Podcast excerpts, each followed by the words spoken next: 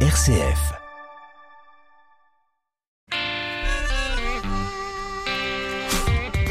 Bonsoir et bienvenue à toutes et à tous dans le 18-19 régional. Une maladie tropicale négligée, telle est la nomination de la lèpre pour l'Organisation mondiale de la santé. Une maladie qui persiste, elle frappe une personne toutes les trois minutes. Où en est la recherche? Eh bien on fait le point dans 10 minutes avec nos deux invités à l'occasion de la 69e journée mondiale des malades de la lèpre. Dernier épisode du feuilleton ce soir au cœur de l'association Trois Amis, association qui remet les mineurs isolés dans un parcours scolaire et professionnel. Un parcours semé d'obstacles, de découragement parfois, mais aussi de beaucoup de rencontres, d'apprentissage et de motivation. C'est ce qu'on entendra tout à l'heure à 18h50. Et puis votre rendez-vous d'actualité, c'est à 18h30 en compagnie de Charlotte Mongibaud. Bonsoir Charlotte. Bonsoir Corentin, bonsoir à toutes et à tous. Quels sont les titres de l'actualité ce soir? À la une, une campagne massive de recrutement chez les experts comptables. Ils cherchent à dépoussiérer leur image auprès des jeunes. 1000 postes sont à pourvoir en Auvergne-Rhône-Alpes. Nouvelle étape dans les affaires d'abus sexuels dans l'église. 20 millions d'euros ont été versés par les diocèses dans le fonds de solidarité et de lutte contre les agressions sexuelles sur mineurs. Et puis on parlera de l'ouverture ce soir du Festival international du court métrage à Clermont-Ferrand, un programme tourné vers l'Espagne. Coup d'œil enfin sur votre météo, du brouillard et des pluies verglaçantes encore attendues demain matin. Merci beaucoup Charlotte et à tout à l'heure 18h30. Et puis chaque vendredi on découvre un peu plus le patrimoine de notre région. Et bien dans 5 minutes nous partons découvrir dans l'Allier le triptyque du maître de Moulin, un chef-d'œuvre de la peinture mais je ne vous en dis pas plus. D'abord c'est les studios Grenoubois de RCF dont nous prenons la direction. 18-19, une émission présentée par Corentin Dubois. Et c'est maintenant l'heure de découvrir notre clin d'œil positif du jour. Et pour cela, on se rend en Isère où nous attend Violaine Ré. Bonsoir. Eh, bonsoir Corentin, bonsoir à tous. Et ce soir, vous nous emmenez à la ferme, direction Sucieux, pas loin de la Tour du Pin, dans le Nord-Isère. Ouais, équipez-vous, hein, mettez vos plus belles bottes en caoutchouc, Corentin. On va découvrir ensemble une chèvrerie ce soir, la chèvrerie du Saint-Bernard. Euh, Johan et Laurence sont conjoints et gèrent tous les deux cet établissement agricole. Sauf qu'il y a quelques jours, eh bien, la nouvelle est tombée. Laurence, qui souffre de douleurs à l'épaule, doit se faire opérer rapidement à cause d'une rupture des tendons. Bilan des courses, 6 mois d'immobilisation totale, 12 mois de rééducation d'un côté, et puis de l'autre, eh bien, 5 vaches, 40 chèvres, 70 chevreaux, 4 chevaux, autant de veaux dont il faut s'occuper au quotidien, compter la transformation du lait et les marchés, mais n'étant que juridiquement euh, conjointe collaborative de son compagnon, eh bien impossible d'être remplacé durant son absence. Les deux agriculteurs ne se tirent pas de salaire, donc impossible d'embaucher, évidemment. Alors Laurence a jeté une dernière bouteille à la mer en espérant que le flot des réseaux sociaux lui porterait chance. Et c'est le cas oui, c'est le moins qu'on puisse dire, puisqu'en fait, sur euh, Facebook, Laurence a expliqué sa situation. Dans un long post, elle a décrit les mots dont elle souffre, le rôle majeur qu'elle occupe dans l'exploitation, quoi qu'en dise la dénomination juridique. Et puis, elle a demandé un coup de pouce bénévole à ceux et celles qui se sentaient capables de s'occuper des animaux, pendant que son compagnon, Johan, lui, prendrait en charge la transformation du lait et la vente des produits de la ferme. Et très rapidement, eh bien, des, des retraités ont répondu à l'appel, des étudiants aussi en agriculture, un fromager, mais aussi des familles dont ce n'est pas du tout le métier, mais prêtes à donner un coup de main malgré tout, avec les enfants pressés, eux, de biberonner les chevreaux, évidemment.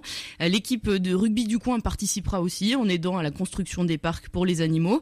En fait, au total, ce sont pas moins de 70 personnes qui, en quelques jours seulement, se sont dit prêts à mettre la main à la paille en l'absence de Laurence.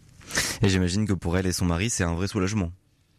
Oui, c'est clair, eux qui avouaient ne plus dormir la nuit par peur de perdre leur exploitation, eh bien ils se couchent désormais plus sereins. Mais je vous rassure, ils ne vont pas pour autant lâcher les bénévoles au milieu des animaux et prendre des vacances. Déjà, ils comptent dédommager les volontaires en produits locaux fermiers, et ça, on dit jamais non. Mais surtout, ils veulent que chacun se sente à l'aise, capable. Donc ils vont accompagner ceux et celles qui viendront les aider, mettre des affichettes, un mode d'emploi pour le matériel, répondre aux questions.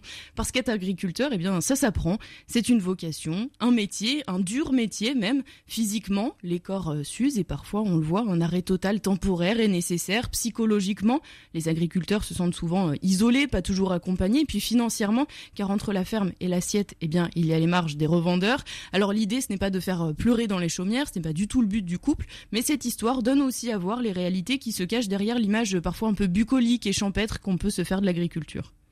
Et justement, est-ce qu'il est encore temps d'aider Laurence et Johan?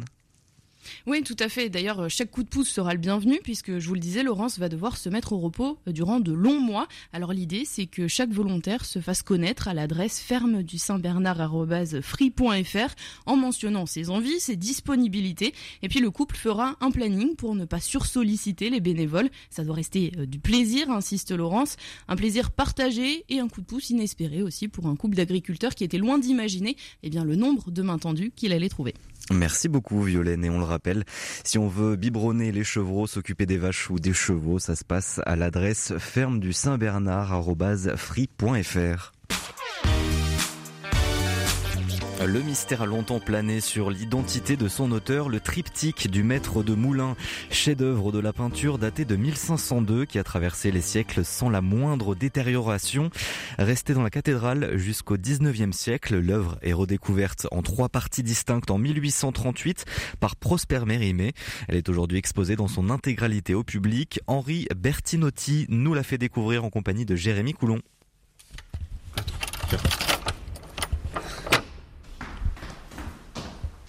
Sachez que vous êtes déjà dans la chapelle des évêques de la cathédrale de Moulins, que l'objet dont on va parler, le triptyque du maître de Moulins, est un objet qui bénéficie aujourd'hui de deux statuts, le statut d'objet culturel et objet cultuel, et donc notamment celui de culte, qui stipule qu'on a encore régulièrement des fidèles qui viennent prier, vénérer la Vierge face à ce retable. Alors celui-ci va être commandé par les ducs de Bourbon, les seigneurs de la ville de Moulins, on peut supposer qu'il aurait pu être à destination de leur ancienne collégiale, qui est la partie surélevée dans la cathédrale, qui est en gothique flamboyant. Donc celui-ci derrière le maître-autel, euh, ce triptyque va être réalisé avec une technique que l'on appelle l'huile sur bois, que l'on date à peu près aux alentours 1502, ce qui nous amène à une fin Moyen Âge, début Renaissance. Artistiquement, on est en train de quitter le gothique pour rentrer petit à petit vers la Renaissance. Et donc, euh, ce triptyque étant un retable, signifie donc qu'il est derrière un hôtel, et donc celui-ci derrière son hôtel peut se manipuler, les panneaux latéraux se rabattent sur le panneau central. Voilà, dans cette salle, il y a d'abord la copie de l'arrière, enfin des panneaux latéraux, si on pouvait les refermer.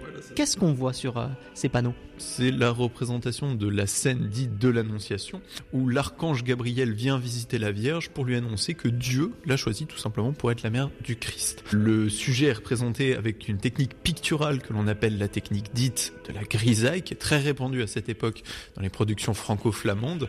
Euh, L'idée c'est juste un clair-obscur, un jeu de lumière, avec une seule teinte, du brun, du noir, et on vient simuler une idée de sculpture. Euh, donc on est vraisemblablement sur un, un trompe-l'œil qui simule juste avec une seule teinte des sculptures. Et on se tourne justement vers l'intérieur. Sur euh, ce triptyque du maître de moulin, Henri Bertinotti, qu'est-ce que l'on découvre? On va avoir sur les panneaux latéraux la représentation qui est très codifiée du gothique de cette époque, les donateurs, donc les ducs de Bourbon, Pierre II de Bourbon, son épouse Anne de France, et derrière elle, leur fille unique, Suzanne. Au-dessus d'eux, on va avoir donc la représentation de leur saint patron. C'est dans la tradition du gothique, un donateur est présenté euh, par son saint patron.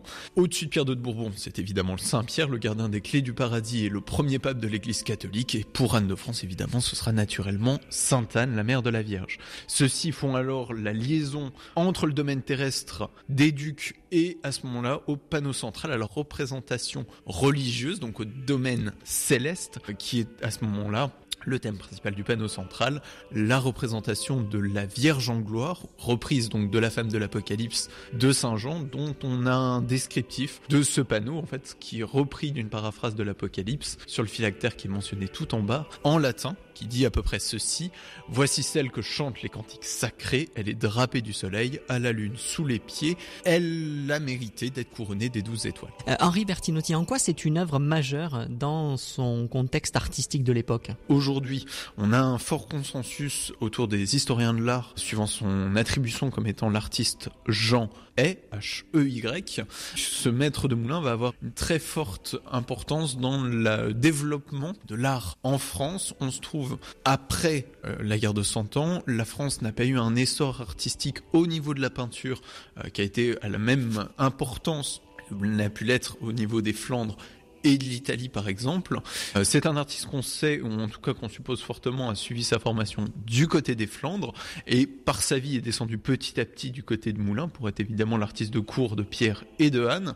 Mais ce qui est assez extraordinaire, c'est qu'au contact justement de la cour de Moulins créée par Pierre et par Anne, avec un essor euh, de, de la mode dite à l'antique ramené par Charles VIII, il va mêler sa connaissance du réalisme flamand avec cet euh, esprit antique qui est en train de se démocratiser du côté de la France pour justement créer un mélange entre ces deux idées et créer quelque chose qui va être totalement singulier, euh, qui n'apparaîtra qu'au XVIe siècle, pendant la Renaissance, après François Ier, évidemment, ce qu'on appelle la Renaissance euh, française. Donc il en est bien précurseur euh, dans une époque où la France n'est pas encore un pays artistiquement au niveau de la peinture très développé comme pourraient l'être euh, les Flandres ou l'Italie. Henri Bertinotti, expliquez-nous quel est l'objectif de la commande de cette œuvre de la part des Bourbons. L'idée euh, de, de l'œuvre est évidemment de réaffirmer le pouvoir princier autour de la figure de Suzanne. Sur cette œuvre, Pierre et Anne euh, portent évidemment les couleurs du Bourbonnais, à savoir le rouge, le bleu, le jaune, qui sont de façon assez euh, intrigante naturellement les mêmes couleurs que celles de la Vierge. Donc évidemment, Pierre et Anne se font chevaliers de celle-ci, représentant du Bourbonnais, sous protection mariale. L'idée est très politique, évidemment, on affirme le pouvoir de la succession pour la petite Suzanne, qui deviendra bien évidemment la future duchesse.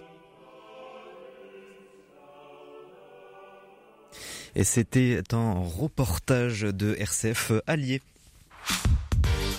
18-19, l'invité. 3 millions de personnes affectées et porteurs d'un handicap à vie, une maladie qui frappe une personne toutes les 3 minutes, une maladie euh, de vue et qui pourtant touche encore, la lèpre est encore bien présente hein, dans le monde, comment avance la lutte contre cette maladie tropicale négligée, comment, euh, comme le classe d'ailleurs donc l'Organisation mondiale de la santé, on en parle avec nos deux invités ce soir, Philippine de Guy Guilbon, bonsoir. Bonsoir. Excusez-moi, vous en prie. responsable de la région euh, sud-est de la fondation Raoul un des acteurs majeurs hein, de la lutte contre la Tout lèpre dans le monde. Et à vos côtés, Karl Édouard Faure, bonsoir. Bonsoir. Donc jeune bénévole euh, stéphanois, étudiant à Lyon et de la fondation du coup Raoul Follero également. Vous organisez un événement demain euh, régional, mais à Lyon, donc sur euh, la place de la République à Lyon. Euh, Déjà, comment vous avez vous été sensibilisé à cette question de, de la lèpre? Euh, à votre âge aussi en tant que jeune Comment vous avez connu un petit peu ce- cette thématique-là? Alors moi personnellement, euh, quand j'étais en primaire, euh, mon école avait accueilli des bénévoles de la fondation, Mhm. donc j'avais été touché directement par ça, mais aussi par cette euh, BD très connue de la fondation Raoul Follereau qui m'avait aussi beaucoup touché. Donc ça, ça m'a fait grandir un peu dans l'aide à autrui. Euh, et de plus, moi j'ai été scout, donc j'ai fait de nombreuses quêtes euh, pour la, la quête des lépreux lors des Journées mondiales de la lèpre. Donc ça m'a d'autant plus touché. Et euh, et en entrant cette année en faculté, je me suis dit, même si j'ai une prépa à côté, j'avais quand même le temps et vraiment de m'engager. Je me suis dit, il le fallait. Et la fondation Raoul Follero, euh, notamment avec Marie-Philippe Pine de Guibon, notre responsable régionale ici présente, euh, j'ai tout de suite adhéré à vraiment sa vision et celle de la fondation, qui est de rester mobilisé. Et donc euh, c'est la 69e journée mondiale des malades de la lèpre, une journée de sensibilisation euh, qui donc dure ce week-end avec, euh, je le rappelle, l'événement demain, place de la République à Lyon à 15h. Donc c'est une maladie encore très présente aujourd'hui. Est-ce que c'est uniquement en Afrique, Marie-Philippine?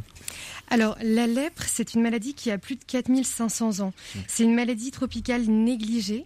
Euh, comme vous l'avez dit tout à l'heure. ouais, Qu'est-ce que ça veut dire, négligé Alors, c'est-à-dire que euh, on essaie de combattre au maximum avec nos moyens, mais elle n'est pas assez aujourd'hui prise en compte par l'OMS dans sa gravité. Voilà, c'est une personne toutes les trois minutes qui est frappée par la lèpre, c'est ce que vous disiez, Mhm. mais c'est aussi 3 millions de personnes qui sont affectées et porteurs d'un handicap à vie.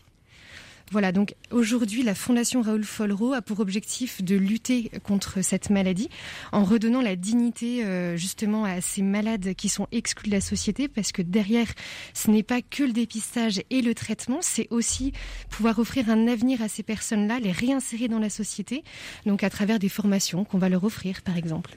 Donc vous allez aussi sur l'éducation, la réinsertion de, ces malades? Exactement, complètement. Ça a été le cas, par exemple, d'Assiba, hein, qui est notre figure phare euh, de nos, nos journées euh, mondiales de la maladie de la lèpre euh, en 2022. Euh, pour certains euh, lyonnais et puis euh, euh, français hein, aussi, on a, vous allez croiser dans la rue des affiches de Raoul Folleroux qui mettent euh, en lumière cette femme avec son enfant Jérémy. Euh, Assiba, c'est une personne qui a été euh, atteinte de la lèpre à ses 6 ans. Donc, euh, les premières taches sont apparues sur sa peau à 6 ans. Et en fait, on a mis 6 années pour qu'elle soit prise en charge, pour vraiment comprendre qu'elle a eu ces symptômes graves. Et ça n'a été que en 2010 qu'elle a été transférée dans un centre de traitement anti-lèpre à Ouida. malheureusement, ses nerfs étaient déjà atteints. Hein. La lèpre, c'est une, maladie qui apparaît dermatologiquement avec des taches, mais derrière, en fait, sont les nerfs qui sont affectés et qui provoquent une paralysie, une nécrose euh, derrière euh, des mains, des yeux, des Donc ça veut dire qu'on perd la sensation Complètement, c'est mmh. exactement ça, tout à fait. C'est d'ailleurs euh, une des clés du dépistage. Hein. On prend un petit coton et on va venir toucher la tache sur la peau et on va voir en effet que le malade ne sent pas cette tache. Et ce dépistage, il est facile? Ce dépistage en soi, il est facile. Euh, le docteur Christian Johnson l'explique euh, euh, en ce moment dans différentes interviews. Pour dépister, il faut prendre un petit fil de coton, arriver à, toucher la peau du malade et voir s'il réagit ou pas.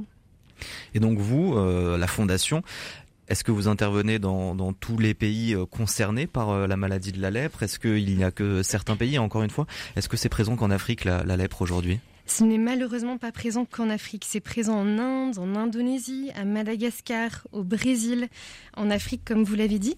Alors nous, la Fondation, on est principalement actif en Afrique et à Madagascar. Et sur des actions de, dépistage aussi, sur, euh, euh, on l'a vu, donc euh, la réinsertion, l'éducation c'est ça. Donc on a, euh, on va dire dans, dans le système euh, euh, préventif, c'est le dépistage mhm. évidemment. Alors c'est pas très simple cette question du dépistage parce que il y a énormément de malades qui sont aussi dans des villages, des endroits qui sont reclus, qui mhm. sont vraiment isolés. Et donc quand on parle de dépistage, en fait, c'est aussi nous permettre de nous rendre dans ces endroits-là. Quand on dit qu'il y a donc une personne dépistée toutes les trois minutes, en fait, ce chiffre il devrait être beaucoup plus important. C'est-à-dire que c'est officiellement ce qu'on peut faire, mais la réalité, elle est plus grande que celle-ci. Donc le dépistage, derrière, c'est aussi offrir un traitement. On a des traitements préventifs. Il faut savoir que la lèpre, euh, elle peut ressembler, on peut se dire, à la Covid-19 dans le sens où elle est contagieuse par des gouttelettes, par exemple. Euh, la seule différence, c'est que euh, pour être contaminé par la lèpre, il faut rester dans une période très longue avec le malade. À la différence, par exemple, de la Covid-19. Et on a la chance de pouvoir proposer des traitements préventifs, par exemple, pour les familles du malade. La période d'incubation de la lèpre, c'est 5 ans. Donc pendant cinq ans, on ne peut, on peut être porteur en fait de, euh, de cette maladie, mais sans le savoir. Et donc les mises à disposition de traitements préventifs sont très intéressantes dans le dépistage. Voilà. Derrière le, le traitement, il y a euh, ce qu'on disait, c'est que malheureusement cette maladie, elle provoque beaucoup d'exclusion. Ce sont des personnes qui sont mises, euh, qui sont mises de côté dans la société. Déjà parce que vous le voyez sur certaines images, ce sont des personnes qui malheureusement ont des déformations physiques quand les nerfs sont atteints ce qui peut être euh, effrayant pour euh, certains. Et surtout, comme ce sont des, maladies, c'est une maladie qui est contagieuse, ce sont des personnes donc qui sont contagieuses. Et notre idée, c'est euh, une fois que le traitement est mis en place, de pouvoir offrir à ces personnes un avenir, de pouvoir les réinsérer dans la société, leur redonner une dignité. Pour ça, on propose des formations. Alors, on va proposer des formations d'agriculture, on va proposer des formations de couture, de cordonnier, voilà différentes choses. Mais qu'est-ce qui fait que c'est encore présent aujourd'hui en, 2022 alors, euh, nous, on, essaie de mobiliser au maximum euh, les fonds hein, pour euh, justement un objectif zéro lab d'ici 2030. C'est vraiment notre objectif. On en reparlera de cette stratégie tout à l'heure. Tout à fait. mais malheureusement, comme on le disait juste à l'instant, il y a beaucoup d'endroits qui sont reclus et on n'a pas assez de moyens pour s'y rendre. Et c'est ce qui fait que la maladie continue du coup à contaminer autour d'elle. Et la pandémie du, du Covid-19, est-ce qu'elle a eu des conséquences? Elle a malheureusement eu des conséquences. C'est-à-dire qu'on a constaté, par exemple, cette année, mmh. qu'on avait pu réaliser moins 37% de dépistage hein, que l'année euh, sans Covid-19 parce que euh, les priorités ont été mises sur cette maladie-là, au, du coup, euh, voilà, au dépend de la, lèpre. et pour nous, c'est vrai que c'est un souci parce qu'on en parlait de, cette fameuse ACIBA qui a été malheureusement détectée trop tard et c'est pour ça que ces nerfs ont été atteints. C'est-à-dire que toutes les personnes qu'on n'a pas pu dépister cette année, c'est des personnes qui, qui continuent à être en période d'incubation et qui malheureusement, dont la maladie continue à grandir dans leur corps. Et euh, ça peut devenir euh, des formes beaucoup plus graves si c'est pas pris à temps. Merci beaucoup d'être avec nous tous les deux. On se retrouve dans une dizaine de minutes. Marie-Philippine de Guilbon, responsable donc de la région sud-est de la Fondation Raoul Follero et à vos côtés donc euh, jeune bénévole Karl Édouard euh, Fort. Donc vous avez organisé notamment la journée de demain avec un gros événement pour euh, sensibiliser à cette question, à la maladie de la lèpre encore bien présente donc partout dans le monde. Vous restez avec nous tous les deux. On se retrouve après le journal régional. Ce vendredi soir, l'aide à l'Église en détresse rend hommage à tous les prêtres et religieuses tués dans l'année lors de la nuit des témoins. Cette année, nos témoins viennent nous parler de l'Arménie, du Nigeria et du Sri Lanka, où ils partagent la même espérance, malgré les menaces et les difficultés. Retrouvez la nuit des témoins depuis la basilique du Sacré-Cœur à Paris, ce vendredi à 20h sur RCF. RCF 18h30, l'heure du journal régional présenté par Charlotte Mongibaud. Bonsoir Charlotte. Bonsoir Corentin, bonsoir à toutes et à tous. À la une, campagne massive de recrutement chez les experts comptables. Ils cherchent à dépoussiérer leur image auprès des jeunes. 1000 postes sont à pourvoir en Auvergne-Rhône-Alpes. Après la libération de la parole des victimes, l'heure est à l'indemnisation. 20 millions d'euros viennent d'être versés par les diocèses de France dans le Fonds de solidarité et de lutte contre les agressions sexuelles sur mineurs. Et puis on parlera dans ce journal de l'ouverture ce soir du Festival international du court métrage à Clermont-Ferrand, un programme tourné vers l'Espagne, vous l'entendrez, et votre météo en fin de journal du brouillard demain matin. Dans deux semaines, on pourra à nouveau danser debout. Oui, si la situation sanitaire le permet, bien sûr, les concerts debout bannis depuis mi-décembre vont reprendre le 16 février prochain. L'heure est donc à la préparation dans les salles de spectacle. Rappel des artistes, reprogrammation des concerts annulés, commande de fût de bière. Mais malgré cette dynamique joyeuse, les directeurs de salles de concert restent inquiets. Un reportage à Lyon d'Alex Marinello. Au Périscope, salle de concert de 200 places, on se prépare à la réouverture des concerts debout. Principale crainte, que les spectateurs reviennent au compte-gouttes. Benjamin Coller, en charge de la communication de la salle. Beaucoup de concerts ont été annulés, notamment pour ces raisons de jauge debout. Et on a une, vraie difficulté à maintenir le lien avec, euh, avec nos publics. Et pour nous, ce retour, on va dire, des concerts debout, c'est une bonne nouvelle, mais ça ne veut pas dire que les problèmes sont réglés. Dans le sens où, bien sûr, on va pouvoir reprogrammer des choses, euh, les artistes vont revenir vers nous, etc. Mais il va falloir remobiliser euh, les personnes et on lance vraiment un appel à toutes les personnes qui apprécient la musique live, qui apprécient le spectacle vivant. Il faut retrouver la convivialité euh, qui est propre à ces pratiques-là. Cyril Bonin appelle aussi son public à revenir mi-février dans sa salle du Transborder, lieu culturel incontournable de Villeurbanne. Ce qui l'inquiète le plus, le prix des billets qui risque d'augmenter. Nous sommes plutôt dans une situation d'inflation et le danger c'est qu'on fasse euh, peser cette inflation sur le prix du billet euh, qui entendrait encore une fois qu'on se couperait peut-être d'un certain nombre de gens qui n'ont pas forcément des moyens illimités quant à leur sortie culturelle autour des musiques actuelles. Pour garder un public varié et passionné, le directeur précise qu'il continuera à proposer des concerts gratuits aux transbordeurs. Et la réouverture prochaine des concerts debout et des boîtes de nuit met du baume au cœur dans les stations de ski. À deux semaines des vacances d'hiver, les nouvelles sont bonnes dans l'hôtellerie-restauration et les réservations dans les domaines de Savoie et de Haute-Savoie atteignent désormais les niveaux d'avant crise sanitaire, avec pour l'instant 77% de taux d'occupation, relais l'Observatoire Savoie-Mont-Blanc. Pourtant, la situation n'est pas rose dans les hôpitaux de la région. Le nombre de personnes positives au Covid-19 continue de grimper face à des services hospitaliers à bout de souffle. C'est le cas du CHU de Clermont-Ferrand. Les soignants ont observé une première minute de silence. C'était à 14h cet après-midi. Un mouvement national qui a lieu tous les vendredis depuis fin 2021, lancé par le CHU de Strasbourg pour dénoncer le manque de moyens et la dégradation de la prise en charge des patients. De plus en plus d'hôpitaux en France rejoignent cette minute de silence. Thank you. Si je vous dis expert comptable, vous pouvez spontanément penser à un métier méticuleux, passer derrière un bureau à éplucher des lignes de compte. Si cette image pouvait être vraie il y a un certain temps, cette époque est révolue et l'Ordre régional des experts comptables compte bien le faire savoir, surtout aux jeunes. Une campagne de communication intitulée Super Job, Super Boîte est lancée pour rendre les métiers de l'expertise comptable plus attractifs auprès des 18-24 ans. 1000 postes sont même à pourvoir dans les cabinets d'Auvergne-Rhône-Alpes. Mais en quoi le job d'expert comptable peut attirer les vocations. La réponse de Patrick Velay, trésorier de l'ordre régional. L'intérêt, c'est que vous avez des milliers de clients, donc des milliers de points de vue, et ce qui fait que une tâche qui en entreprise va être unique eh ben, elle devient multiple en cabinet puisque vous devez vous adapter à la personne que vous avez en face de vous, au dirigeant. Et ça, c'est quelque chose qui fait que ben, chaque métier au sein d'un cabinet d'expertise comptable, eh ben, il change tous les jours. Ensuite, c'est des structures très stables, c'est-à-dire qu'un cabinet d'expertise comptable, il a un modèle économique euh, à la fois viable, pérenne, et ce qui fait que quand vous rentrez dans un cabinet d'expertise comptable, vous êtes sûr de pouvoir euh, y passer euh, un certain nombre d'années, tout en progressant chaque année en termes de rémunération, en termes d'intérêt dans le travail. Et si ça vous intéresse, toutes les offres disponibles sont sur le site superjobsuperboîte.com. Les élèves et les enseignants peuvent à nouveau souffler aujourd'hui car les épreuves de spécialité de baccalauréat vont être reportées les 11, 12 et 13 mai contre mars. Les syndicats d'enseignants réclamaient ce report à cause des retards pris dans un programme mis entre parenthèses avec la vague Omicron. Autre changement prévu, les sujets seront aménagés pour que les élèves puissent choisir les questions et les exercices. Malgré la crise sanitaire, les formations des professeurs étrangers ont repris en France. C'est le cas en Haute-Loire où 11 enseignants du Chili sont accueillis depuis deux semaines à l'Institut supérieur du professorat et de l'éducation du Puy-en-Velay.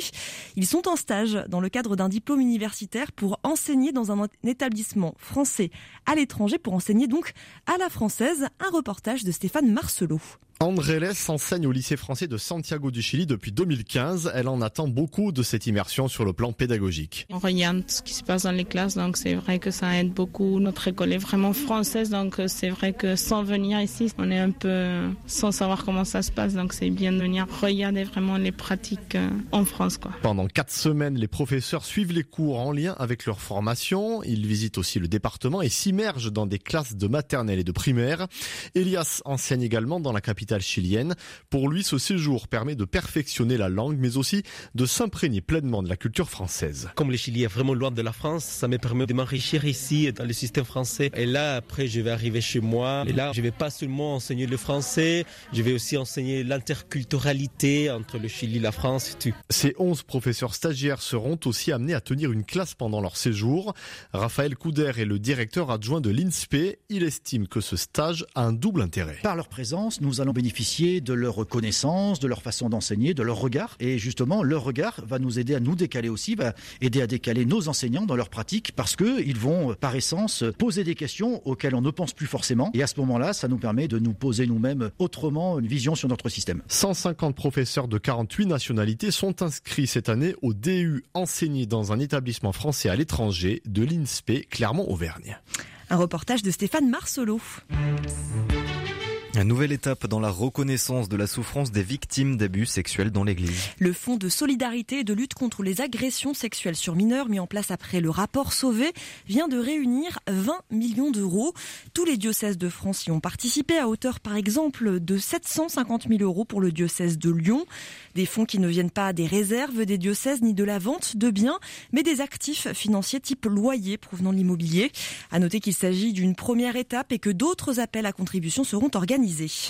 Une levée de fonds qui a lieu en plein synode sur la synodalité dans les diocèses. Une nouvelle réunion a d'ailleurs lieu sur ce thème demain à Brioude, en Haute-Loire. Là encore, il sera question de pédocriminalité dans l'église. Dans l'ensemble paroissial de Brioude, un travail préparatoire a été effectué en amont de cette rencontre. Deuxième partie demain à la Borie d'Arles. Pierre de Vérac est le curé de l'ensemble paroissial. Il fait partie de l'équipe qui porte cette démarche.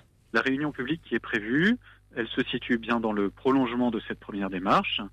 C'est-à-dire qu'au cours de cette réunion publique, nous présenterons un petit peu une, sorte de synthèse hein, des remontées que nous avons eues. On a eu euh, une dizaine de groupes, hein, grosso modo, qui se sont réunis, ce qui, euh, à l'échelle d'un ensemble paroissial comme Brioude, c'est un, bon début quand même. Hein. Et puis, euh, on espère que ça puisse aussi aboutir sur, sur un échange avec les personnes qui seront là. Et c'est pourquoi nous avons préparé cette rencontre de samedi avec euh, des membres de la cellule diocésaine d'écoute qui seront présents, euh, avec euh, également le directeur de l'école Saint-Julien qui est au contact des jeunes et donc qui est bien au courant des réalités, des enjeux aussi dans la prévention à l'école et dans l'accompagnement de jeunes qui peuvent être concernés malheureusement par des abus Et c'est donc demain à la Borie d'Arles de Brioude de 10h à midi. Autre rendez-vous ce dimanche dans l'émission télévisée la plus ancienne encore à l'antenne, la messe du jour du Seigneur sur France 2.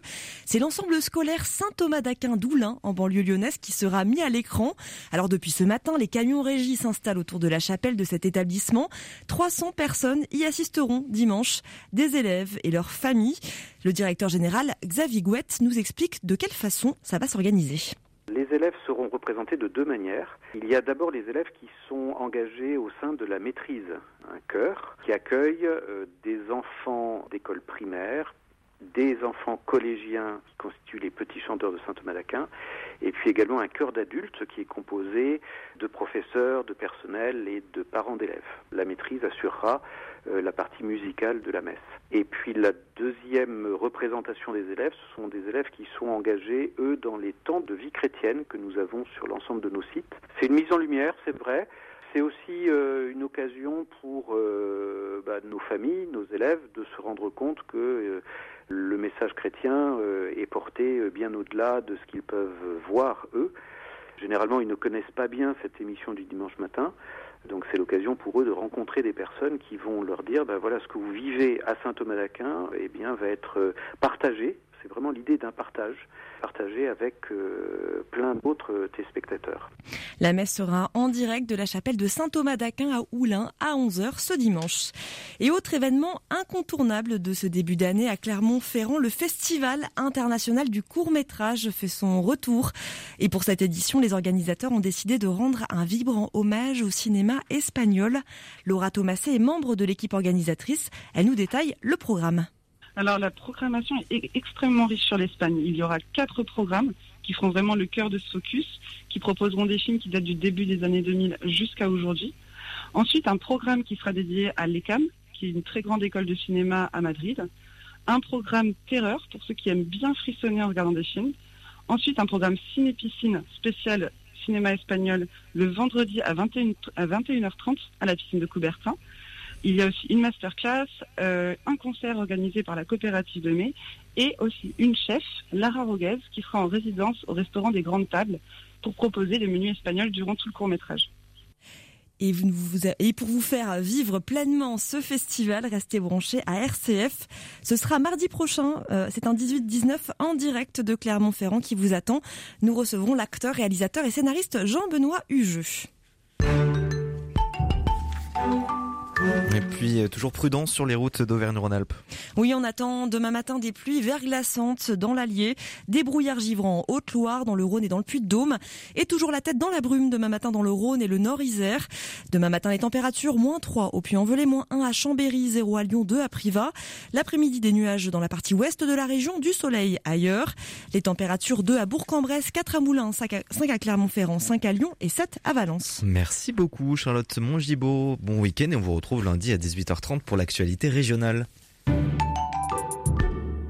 Une épicerie solidaire qui permet à chacune et chacun de choisir et d'acheter sa nourriture sans se ruiner, c'est La Pioche à Aubourdin près de Lille. Et ce lieu permet à ses adhérents, mais aussi aux salariés et aux bénévoles qui y travaillent, de retrouver des liens, de la convivialité, de la dignité. Ce lieu change leur vie. Ils en témoignent dans Vous avez dit fragile ce samedi à 19h. 18-19, l'invité.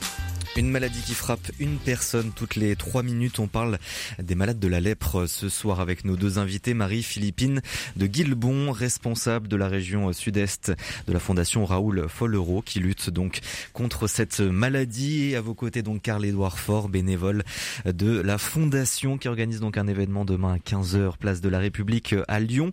Où est-ce qu'on est la, la recherche aujourd'hui? On a dit qu'il y avait des difficultés euh, tout à l'heure, vous le disiez Marie-Philippine, à, à éradiquer la lèpre, mais où est-ce qu'on est, la recherche en ce moment? Est-ce que euh, on avance sur un vaccin? Est-ce qu'on avance aussi pour euh, éviter une transmission? C'est notre objectif, exactement. La Fondation Raoul Follereau, il faut savoir qu'elle finance notamment le projet de recherche d'un vaccin contre la lèpre. Euh, Aujourd'hui, c'est piloté, ce, ce, projet est piloté par l'Institut de recherche des maladies infectieuses de Seattle, aux États-Unis, mais aussi euh, des recherches cliniques de nouveaux traitements curatifs ou préventifs. Je pense aux cas contacts, les fameux cas contacts dont on parle. Alors, cette, euh, cet élément de recherche, en fait, fait partie d'un programme, une stratégie, on va dire, qu'on a appelé euh, Zéro Leprosy, c'est-à-dire zéro lèpre. D'ici 2030, on espère moins 70% de cas de lèpre. Et euh, pour ça, on a mis en place une stratégie en six axes clés. le premier, comme on en a parlé tout à l'heure, c'est réalisable vraiment d'ici 2030 on y croit, hein. on a envie d'y croire. Hein. c'est pour ça que avec tous les acteurs. Exactement. En fait, hein, on n'est on n'est pas que la Fondation Raoul Folro. Euh, il y a évidemment euh, d'autres acteurs euh, internationaux qui sont avec nous, l'OMS, les firmes pharmaceutiques, mhm. les chercheurs, les malades aussi, qui sont pour nous très importants, des témoignages. c'est donc ces six axes clés, c'est comme on en parlait tout à l'heure, le dépistage. C'est vraiment l'enjeu majeur cette année 2022. comme on en a parlé juste avant, avec les moins 37% de dépistage qui n'ont pas pu être réalisé euh, avec cette Covid-19. Notre objectif, c'est d'aller à la rencontre des populations pour diagnostiquer rapidement les premiers signes de la maladie et vraiment de casser cette chaîne de transmission. Le deuxième axe clé, c'est le programme WASH. Alors le programme WASH, c'est un programme d'assainissement, hein, tout simplement. Mhm. C'est de mettre en place euh, des points d'eau hein, dans, les, dans les villages, dans les zones qui sont contaminées. Des points d'eau, des, mises en place de fabriques de savon artisanales hein, pour euh, éviter la contagion, soigner les plaies. Le troisième axe clé, c'est l'inclusivité. C'est-à-dire que la Fondation Raoul Folro, elle se mobilise aussi à travers euh, la mise en place de dispositions d'équipements qui sont adaptés, euh, des séances de rééducation en faisant euh, profiter aux malades atteints d'autres pathologies de, cette prise en charge. Quel équipement ça peut demander lorsqu'on lorsqu'on a la lèpre? Alors, c'est par exemple une paire de chaussures adaptées. Voilà, pour des personnes qui ont euh, malheureusement euh, eu des nerfs atteints et qui ont euh, des difficultés du coup à, à se, à, marcher, à se mettre debout. Donc c'est la mise en place par exemple de, voilà, de chaussures adaptées. Voilà. Le quatrième axe, c'est l'auto-soin des plaies. donc apprendre en fait aussi aux malades de, de se soigner seuls. Hein. Raoul Folro, sa particularité, c'est de d'offrir cette autonomie après aux malades. C'est-à-dire que ne pas être à côté de lui toute sa vie, mais vraiment de lui redonner cette autonomie dans la société. Le cinquième axe, c'est la recherche, comme on en a parlé. Et le sixième, c'est renforcer euh, le système de santé. Et ça passe par quoi? Le renforcement des systèmes de santé, c'est euh, mettre en place des infrastructures, des équipements, des médicaments, des consommables médicaux. Euh, c'est développer des programmes aussi. Et comment on explique que ça prend euh, autant de temps Vous l'avez dit, on a connu la lèpre il y a des années. Des 4500 ans, vous imaginez. Et comment on explique, par exemple, le Covid, même sur des de maladies différentes, le Covid-19, on arrive à trouver un vaccin en un an et on n'arrive pas pour la lèpre? Est-ce que c'est un problème lié à la maladie, avec deux maladies très différentes avec plus de difficultés peut-être pour la lèpre de, de trouver un vaccin ou est-ce que c'est juste un problème de, de moyens? Est-ce qu'il n'y a pas assez de moyens qui sont mis euh, sur la table par les différents acteurs de, de la santé, de la recherche? Alors, vous savez, euh, c'est triste à dire, mais il n'y a pas assez de cas pour que ça intéresse les laboratoires. Aujourd'hui, c'est 200 euh, 000 cas qui sont détectés, soignés. C'est pas pour eux, c'est pas assez euh, c'est là le, problème qu'on a et c'est pour ça qu'on essaie de mobiliser autour de nous. Sauf que vous et moi, on le sait, euh, c'est les cas qui sont officiels, mais il y a beaucoup plus de, malades malheureusement qui ne sont pas dépistés. Voilà pourquoi, tout simplement, ça n'intéresse pas assez les laboratoires pour la mise en place d'essais vaccinaux. Mais euh, on est en bonne voie. On a un premier essai vaccinal qui va débuter en avril au Brésil. Donc il y a de l'espérance tout, de même aussi d'ici 2030. Donc euh. Tout à fait. Et encore une fois, Asiba, euh, cette figure phare de notre journée mondiale de la maladie de la lèpre en 2022, c'est euh, c'est aussi cette femme qui a réussi à s'en sortir. C'est un visage d'espérance. C'est une femme qui aujourd'hui a un traitement, qui, qui, a, qui, a, repris sa place dans la société, qui travaille, qui vit. Voilà, qui vit. Et donc euh, vous organisez, donc Carl Edouard, vous Edouard Fort, vous avez, euh, vous êtes bénévole pour euh, cette fondation. Vous organisez un, événement. Vous avez organisé à plusieurs, plusieurs bénévoles de la région un événement demain, place de la République à Lyon. C'est entre 15h et 18h. Comment vous avez construit cette cette opération de, sensibilisation? Comment sensibiliser les gens? Aujourd'hui à une maladie qui est finalement qui peut paraître très loin de, de nous donc euh, l'opération Place de la République, c'est avant tout une opération euh, de sensibilisation mmh. sur la maladie de la lèpre qui touche, comme on l'a dit, une personne toutes les trois minutes. Donc demain, on veut vraiment mettre en place, remettre sur la place publique cette problématique souvent effacée euh, par la crise sanitaire et oubliée par notre génération, mmh. qui est la lèpre. Donc je pense que nous avons tous déjà fait cette expérience. Nous marchons tranquillement, plus ou moins pressés dans la rue, et quelqu'un vous interpelle dans vous interpelle pour vous tenir la jambe plus ou moins 15 minutes. Mais on a souvent tendance malheureusement à éviter ce genre de personnes qui portent des causes ou des projets. Donc pour cela, nous, on a vraiment décidé euh, d'innover. Donc si les patients sont intéressés, s'ils se questionnent, ils viennent. C'est un peu notre dialectique pour l'opération de demain. Donc l'idée vraiment c'est quoi? C'est vraiment que des bénévoles seront statiques place de la République, donc dans le deuxième arrondissement de Lyon. Ils porteront un t-shirt avec marqué Promis je ne viens pas vous parler et un QR code qui sera dans leur dos, qui renvoie au site euh, des Journées mondiales de la lèpre de la Fondation et aussi au site euh, Zéro Lèpre d'ici 2030. Donc il y a aussi des chiffres phares euh, via ce QR code. Et euh, enfin, ils porteront un masque blanc. Là, je parle pas de masques chirurgicaux, mais un masque blanc qui recouvre tout le visage. Ce masque, il aura une fonction vraiment double. C'est qu'il représente l'exclusion, la stigmatisation à l'encontre des personnes atteintes par la lèpre, comme à Siba. Et car les lépreux sont exclus de la société, voire même de leur propre famille. Mais c'est aussi un moyen fort d'attiser vraiment la curiosité des passants demain. On veut vraiment une opération coup de et donc euh, nos euh, bénévoles, nous-mêmes, seront repérables de loin pour vraiment sensibiliser sur cette question et la remettre au goût du jour, informer nos générations, nous jeunes. C'est un travail que vous avez construit avec plusieurs bénévoles de la région? Ah oui, oui, on a vraiment euh, construit avec, je pense à Noémie, Raphaël, Emma, Émilie, mmh. euh, qui on s'est vraiment tous mis euh, à fond dans cette opération et vraiment on a mobilisé nos amis, nos réseaux pour vraiment se dire ah ben la lèpre c'est pas fini, ça malgré que Raoul Folro eh ben, il soit plus encore vivant, vraiment il faut accompagner aussi c'est vraiment cette problématique et, et, en faire aussi notre affaire de nous jeunes. Et à quoi consistent vos actions aussi durant l'année, puisque là on parle donc de la journée mondiale de, de concernant, concernant ce sujet, mais est-ce que pendant l'année aussi vous développez des actions? Alors oui, euh? Oui, il y a d'autres actions. Bah, pendant les journées mondiales de la lèpre, normalement, vraiment, nous quêtons, nous sensibilisons, nous informons. Mhm. Mais il y a aussi euh, l'opération des oranges de Noël, qui vraiment vient récolter des dons pour d'autres opérations, parce que la Fondation Ariel Folobro, elle agit aussi pour, euh, euh, dans le secteur de l'agriculture en France, vraiment contre l'exclusion des, des agriculteurs, pour vraiment les sortir de l'isolement. il y a aussi d'autres opérations, notamment mises en place par Émilie et, et, Emma, qui est vraiment pour le but de vendre des tissus, des, de fabriquer des tissus et de les revendre à d'autres profits. Et ce sont euh, des, euh, euh, des dons donc qu'on peut faire et qui sont ensuite utilisés pour ces actions-là qui sont sur le terrain, notamment donc dans les pays que, que vous avez cités, Marie-Philippine, des actions aussi pour trouver un vaccin Exactement. Les dons euh, que tous nos donateurs font, euh, que ce soit des dons réguliers ou des dons ponctuels comme euh, ils vont être ce week-end, nous permettent vraiment de, de, combattre toutes ces formes d'exclusion. derrière, c'est aussi de se dire, voilà, c'est des petites gouttes qui font un océan. Et donc, il n'y a pas de petits dons. Voilà, si vous croisez demain je, un millionné et puis plus, nos, nos quêteurs, soyez généreux, bienveillants, parce que tout petit don euh, va vraiment avoir une belle répercussion euh, sur notre combat. Et un appel aux bénévoles euh, également pour, pour votre fondation Tout à fait. C'est des bénévoles qui, qui vont servir à, à quelles actions sur le territoire? Alors aujourd'hui, on a 600 bénévoles sur la région sud-est, pour vous donner un ordre d'idée. Euh, ces 600 bénévoles qui aident donc principalement au moment des journées mondiales de la maladie de la lèpre.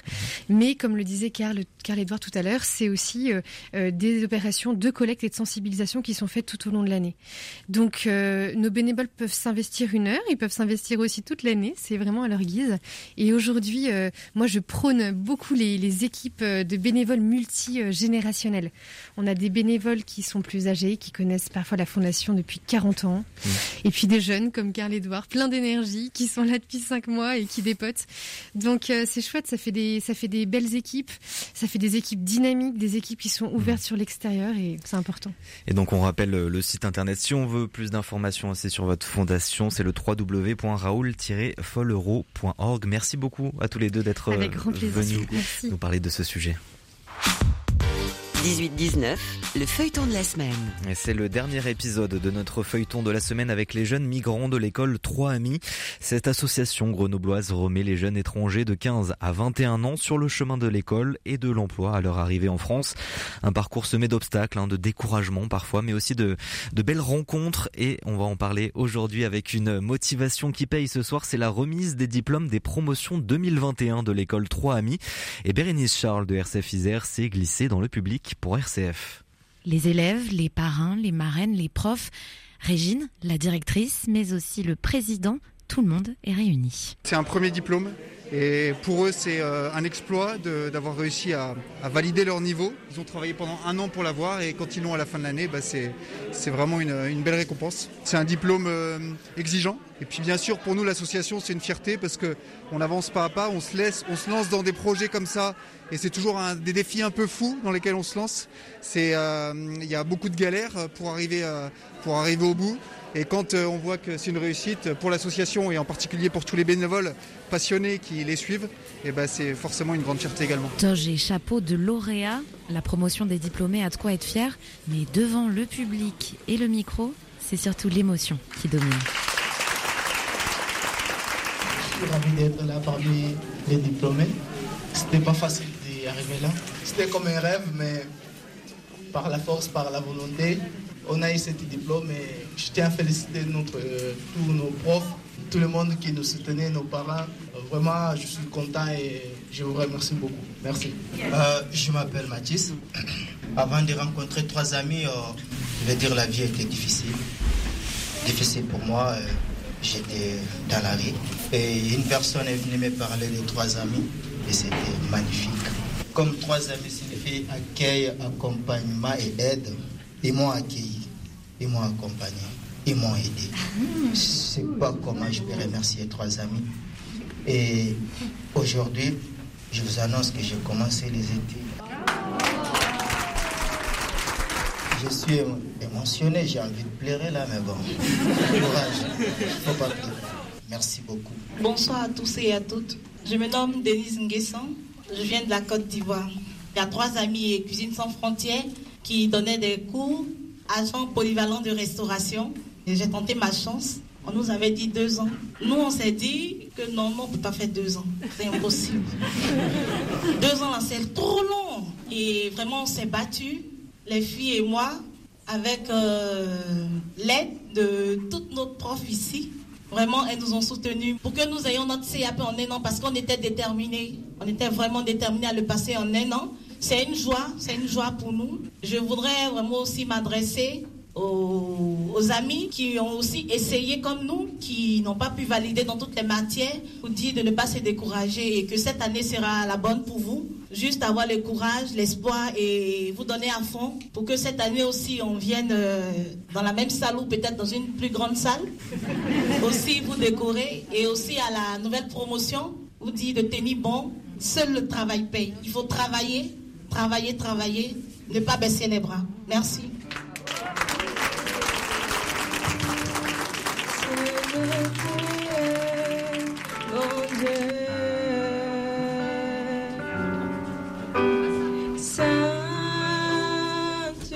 Et vous pouvez retrouver l'intégralité du feuilleton de la semaine demain à 18h10 dans le 18-19 ou bien sur rcf.fr. Et on termine comme chaque soir en musique et direction Annecy où la musique classique est à l'honneur jusqu'au 29 janvier à Bonlieu scène nationale. Cette année, le festival Variation classique a le privilège de recevoir l'actrice Fanny Ardant en tant qu'invitée d'honneur. Sa voix d'alto et son amour pour Duras résonneront ce soir au rythme du violoncelle de Sonia Ryder Atherton. Je vous propose de découvrir un extrait du spectacle s'appelle Aurélia Steiner. Samedi, la nuit, le printemps, c'est presque le début de l'été, le mois de juin. Lui, l'homme de l'histoire, il travaille. Il est de permanence dans un centre de télécommunication. Il s'ennuie. Paris vide. Le printemps, un samedi. Il a 25 ans. Seul. Il a certains numéros de connexion du gouffre téléphonique. Il les fait. Deux numéros. Trois numéros. Et puis voici. La voici. Elle lui téléphone en même temps que lui dans l'espace et dans le temps.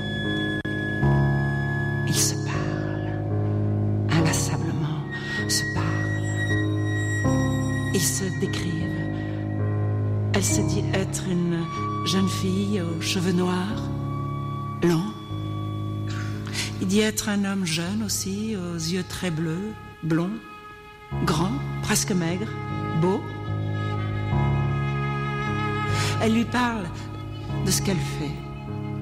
D'abord, elle lui dit qu'elle travaille dans une usine.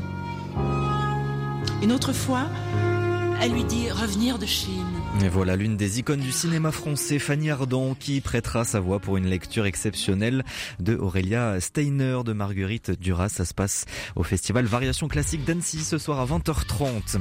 Et c'est la fin du 18-19. Merci à toutes et à tous de nous avoir écoutés. Merci à toutes les équipes de RCF, à Benoît à la réalisation de l'émission. On se retrouve de, demain à 18h10. Très belle soirée à vous et surtout prenez soin de vous. Ce vendredi soir, l'aide à l'Église en détresse rend hommage à tous les prêtres et religieuses tués dans l'année lors de la nuit des témoins. Cette année, nos témoins viennent nous parler de l'Arménie, du Nigeria et du Sri Lanka, où ils partagent la même espérance malgré les menaces et les difficultés. Retrouvez la nuit des témoins depuis la basilique du Sacré-Cœur à Paris ce vendredi à 20h sur RCF.